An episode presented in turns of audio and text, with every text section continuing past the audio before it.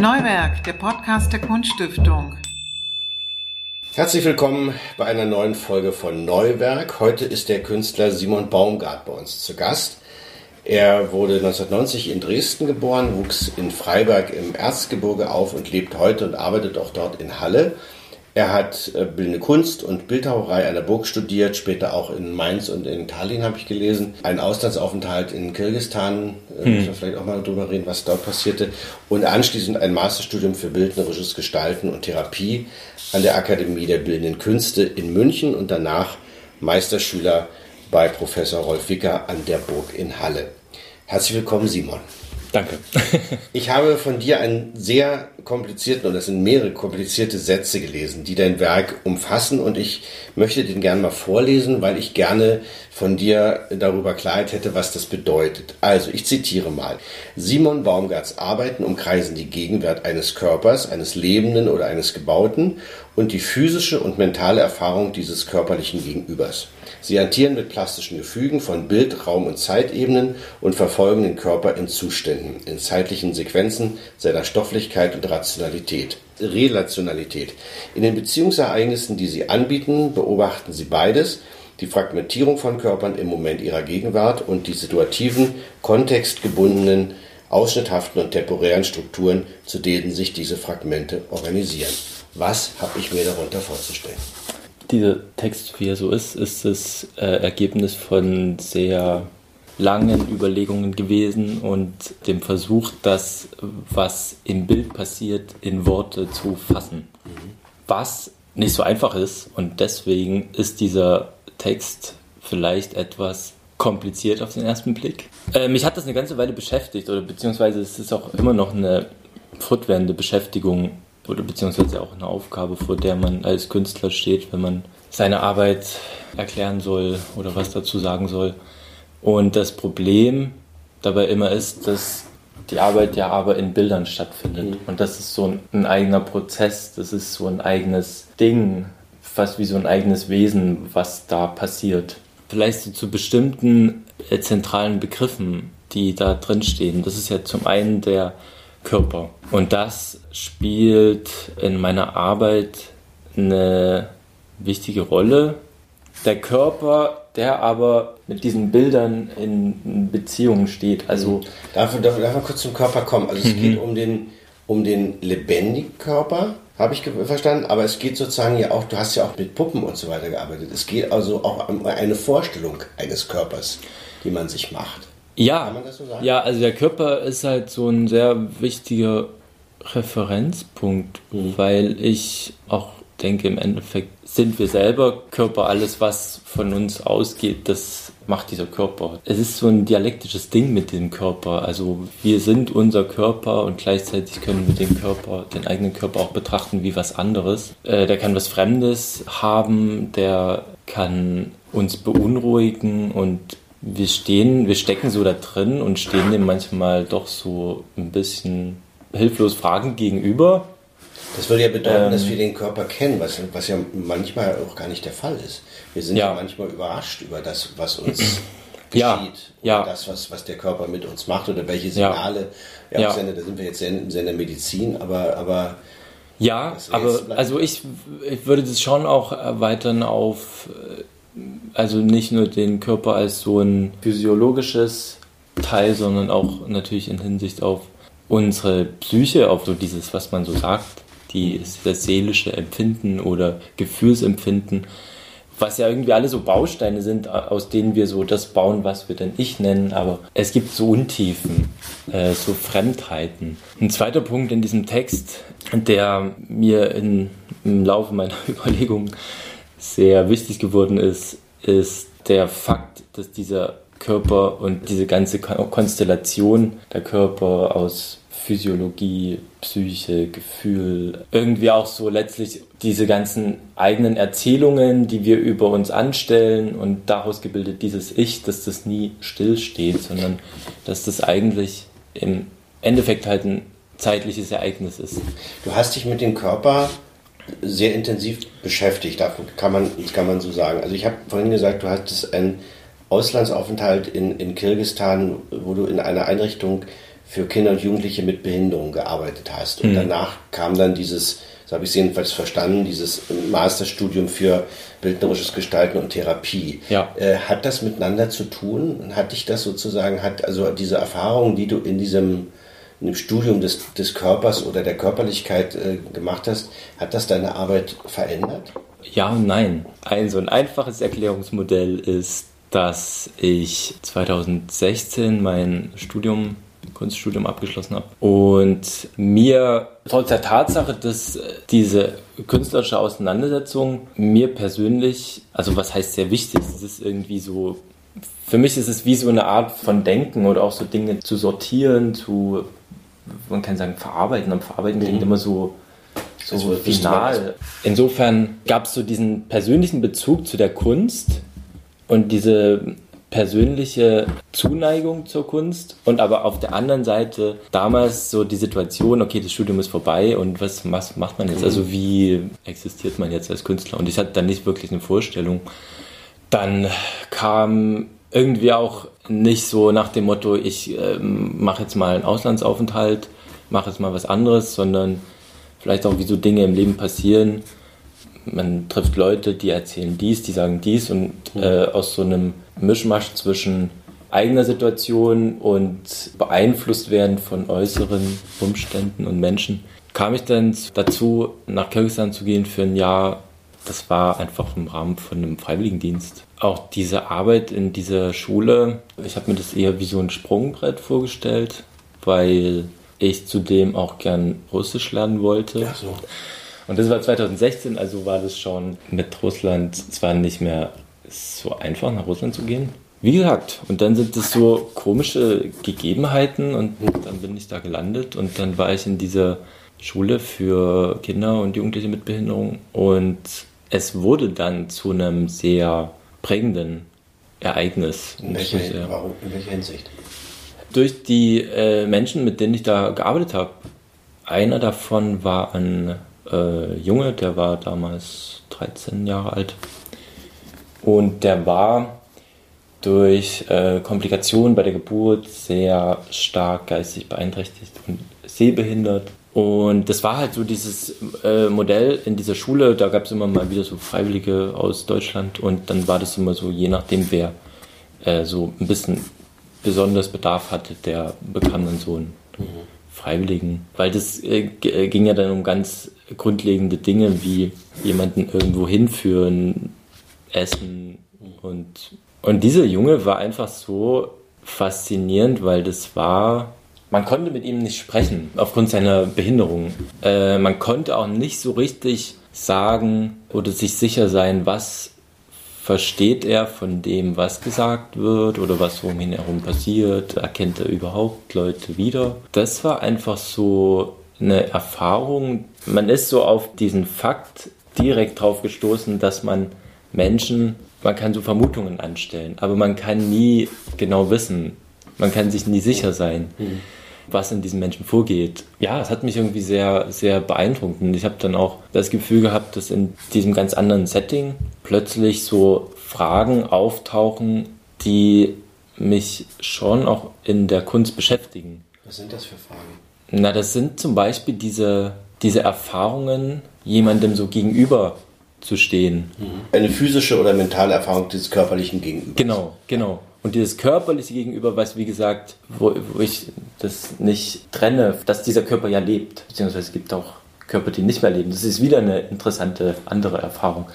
Diese Erfahrung dieses Gegenübers von einem Körper, von in dem Fall von einem Menschen und da so vielleicht so diese Erfahrung auch der Brüchigkeit von all diesen äh, Sortierungsmodellen, Erklärungsmodellen, Konstruktionen, die wir so haben, um unser körperliches Gegenüber äh, einzusortieren. Dass wir sagen, okay, der sieht jetzt so und so aus, das ist, ich schließe auf das und das und ich mache mir bestimmte Bilder Von jemandem. von jemandem und versuche mich einfach zu orientieren. Es ist ja einfach dieses, denke ich, so ein Grundbedürfnis nach einer Orientierung und zu verstehen, was passiert in dem Umfeld und ja manchmal auch ganz anders ausgehen kann, als man gedacht hat. Nicht? ja, Das ja, da. darum meine ich, Das ist immer so diese, diese Brüchigkeit von mhm. dieser Sicherheit oder von, ja, von diesen Bildern, würde ich sagen. Es ist ja irgendwie auch Bilder, die wir uns machen in unseren Köpfen über unsere Gegenüber.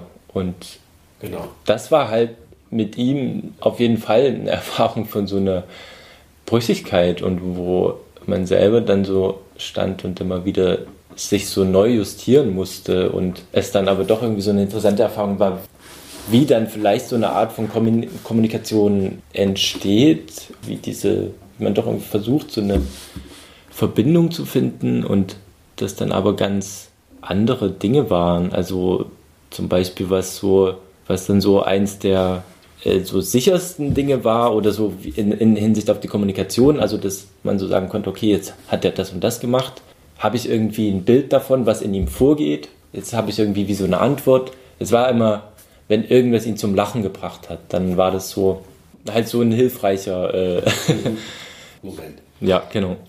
Du beschäftigst dich auch mit dem Thema Tätowierung oder es spielt eine große Rolle in, in deinem Leben, hm. äh, in, in, deiner Kunst, in deinem Leben wahrscheinlich auch, aber vor allen Dingen auch in deiner Kunst. Und dafür, da ist natürlich die Frage, ist der eigene Körper, also dein eigener Körper, wird der in der Kunst eingesetzt? Wird er sozusagen auch mit benutzt für die Dinge, die du sagen willst in deiner Kunst? Also ich würde nicht direkt sagen, dass ich mich mit Tätowierung so beschäftige. Mhm. Also natürlich habe ich mich damit beschäftigt, aber ich habe ich hab mich da eigentlich immer wie so ein Dilettant oder ein Amateur. Mhm. Ich habe mal diesen schönen Spruch. Es war so, ein, so, ein, so ein eine Würdigung des Amateurhaften, weil dieses Wort Amateur eigentlich bedeutet sowas wie Lieb, Liebhaber. Mhm ich war nie in einem Tattoo-Studio oder so. Mhm. Also mhm. man läuft so durch sein Leben und dann trifft man Leute und dann hat man irgendwas mit denen zu tun und plötzlich landet man dort. Mhm. und ich würde sagen, also diese also eine Form von Zugehörigkeit. Mich hat natürlich immer äh, durchaus auch interessiert, was das macht mit dem Körper, was diese Bildform, was, was die ist, was da so passiert. Mhm. Also der Körper ist so einbezogen, aber er ist so einbezogen wie Hände, die man braucht, um irgendwas zu machen, wie der Kopf aus dem man so Gedanken rausholt. Aber es sind ja Zeichen und ähm, Zeichen und, und Chiffren und, und so. Man könnte jetzt einen ganzen Abend darüber reden, über Tattoos und äh, die hm. Kulturgeschichte. Ne? Es gibt ja verschiedene Vorbilder auch, auch dazu in den, in den verschiedenen Kulturen. Das ist eigentlich nicht, nicht dein Thema, ne? Also habe ich jetzt. Nee, es, es, sind doch nicht unbedingt Zeichen, oder? Mhm. Wenn, dann, dann ist es eigentlich immer auch wieder so die Brüchigkeit des Zeichens. Also. Aber spielt dein eigener Körper da eine Rolle in, in deiner, das um auf die Frage zurückzukommen? Dass er sozusagen eingesetzt wird auch als künstlerisches Mittel. Ja, ich sehe mich manchmal dann irgendwie so gezwungen, aber mhm. es ist jetzt eigentlich so. Nicht so offensichtlich wie mein. Nee, also grundsätzlich ist es mir eigentlich tendenziell eher unangenehm. Mhm, okay. So. Also wenn ich mit Tattoos arbeite, dann sind das immer wie Tätowierungen sozusagen wie so eine Bildform und ich brauche die im Kontext von einer bestimmten Gruppe von Arbeiten und dann äh, brauche ich halt irgendeinen, irgendeinen Träger, so wie für das andere eine Leinwand und für das andere irgendwie Gips.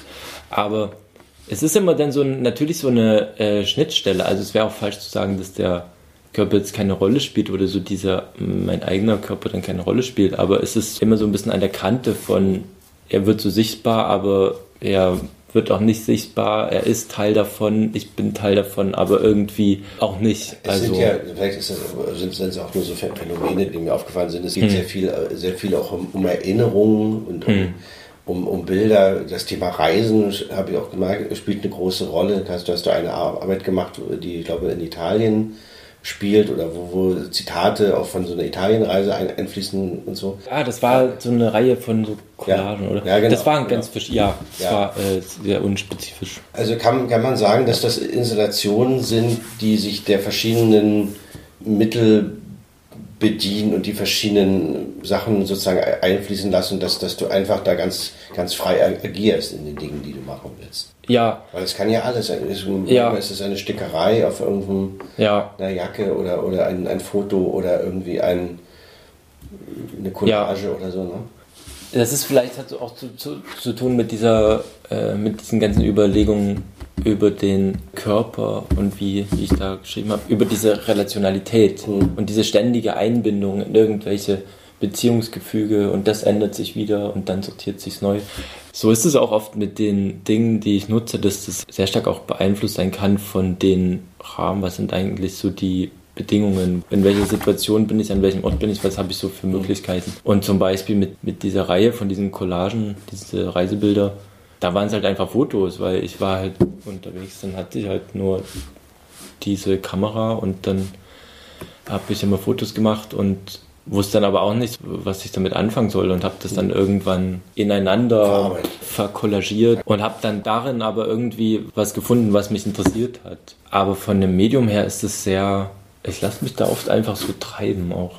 Und dann gucke ich irgendwie nachher, was, was ist da so rausgekommen. Und mhm. dann sind es immer eigentlich so sehr mehrere Prozesse, die dann so gleichzeitig ablaufen können. Also irgendwas herzustellen und dann ist immer noch so ein anderer Schritt, das zu sortieren und dann verändert sich das nochmal und dann wird es in so Installationen gepackt und dann kann es sich nochmal verändern und also erstmal bist du dann erstmal nur am Sammeln wahrscheinlich, ne? Die ganze Zeit. Ja, am Sammeln oder ich arbeite dann so vor mich hin in meinem Atelier und ja, sammle dann auch so Sachen an und suche dann aber schon Ordnungen. Also für mich, mhm. für mich ist das ein bisschen wie so ein Verhältnis von so Wort und Satz. Also die einzelnen Arbeiten sind manchmal wie so Wörter und ich suche dann aber eigentlich immer versucht also dann so Sätze ein, daraus zu machen. Ist es ein Setzkasten, ein, ein, eine, also Lettern oder, oder ja, mein Gefühl ist dann schon oft, das ist dann so ein abgeschlossener Satz. Das ist nicht so frei beweglich, dass ich dann sage, okay, und jetzt äh, nehme ich das und packe das irgendwo ganz anders mit hinein.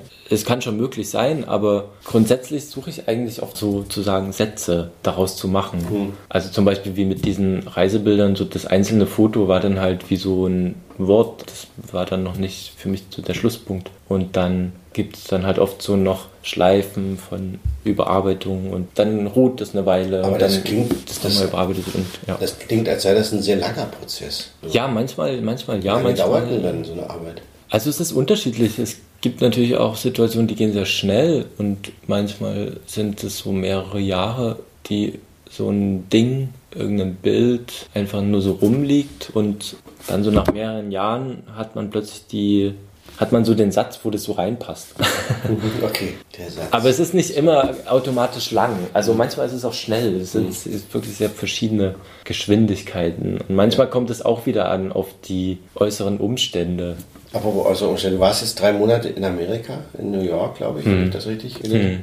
Im Sommer, wie war das? Was hast du da erlebt? Ein, war es ein ähm, Arbeitsstipendium? Ja, das war ein Arbeitsstipendium. Ich hatte da ein Atelier, das ICP, das ist so ein Stipendiatenhaus mit Stipendiaten aus prinzipiell der ganzen Welt. Und es war viel. Ich glaube, wir brauchen noch eine andere Frage dazu. Ja, also, was hast du da gemacht? So, ist da was entstanden? Ja, da ist was entstanden. Ja.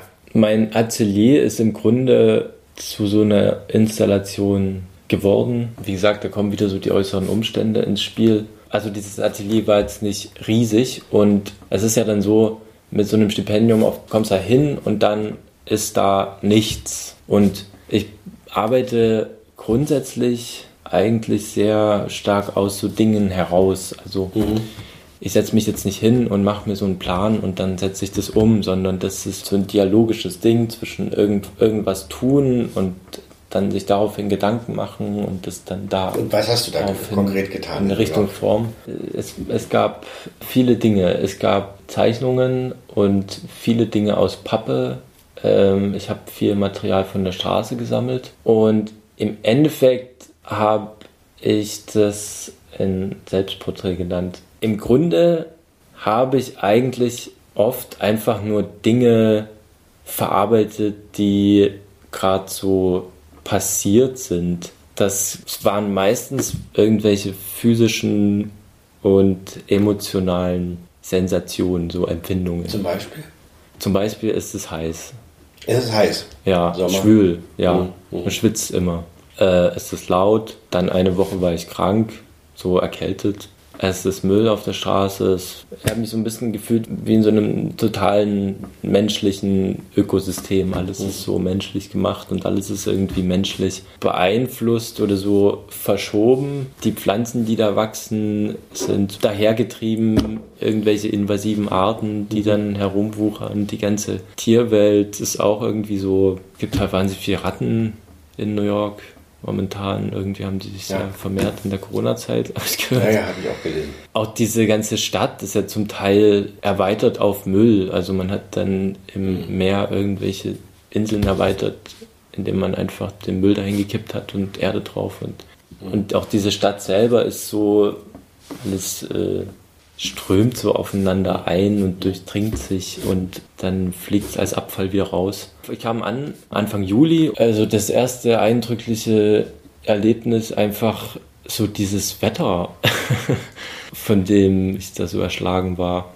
Äh, du bist davon dann so okkupiert und dann fange ich halt an, das so zu zeichnen, mhm. zum Beispiel. Im Grunde war das irgendwie so eine Bilderkammer oder so ein Bilderkosmos und die ist die ganze Zeit irgendwie gewachsen und zerfallen, also von irgendwelchen Zeichnungen. Dann liefen so diese schwitzigen, so schwitzige, bedrückte Figuren herum mhm. und dann ähm, tauchte irgendwann diese Schweißtropfen, fielen dann als so, so so von, von so Plakatwänden die Poster eingesammelt und dann so Tropfen ausgeschnitten, dann fiel es wieder als ein Regen herunter und mhm. dann häufte sich so der Müll von der Straße, die Pappe und die Pappe wurde irgendwie immer dicker und es wuchs dann so eine Erde und dann war das ja wirklich irgendwie ein bisschen wie so ein Humus. Dann lief ich dann so herum, wenn ich dann dort war und dann findet man irgendein Stück und dann bastelt man da was draus und hier was draus und dann kommen irgendwelche anderen Figuren dazu, die da so herumschlurfen und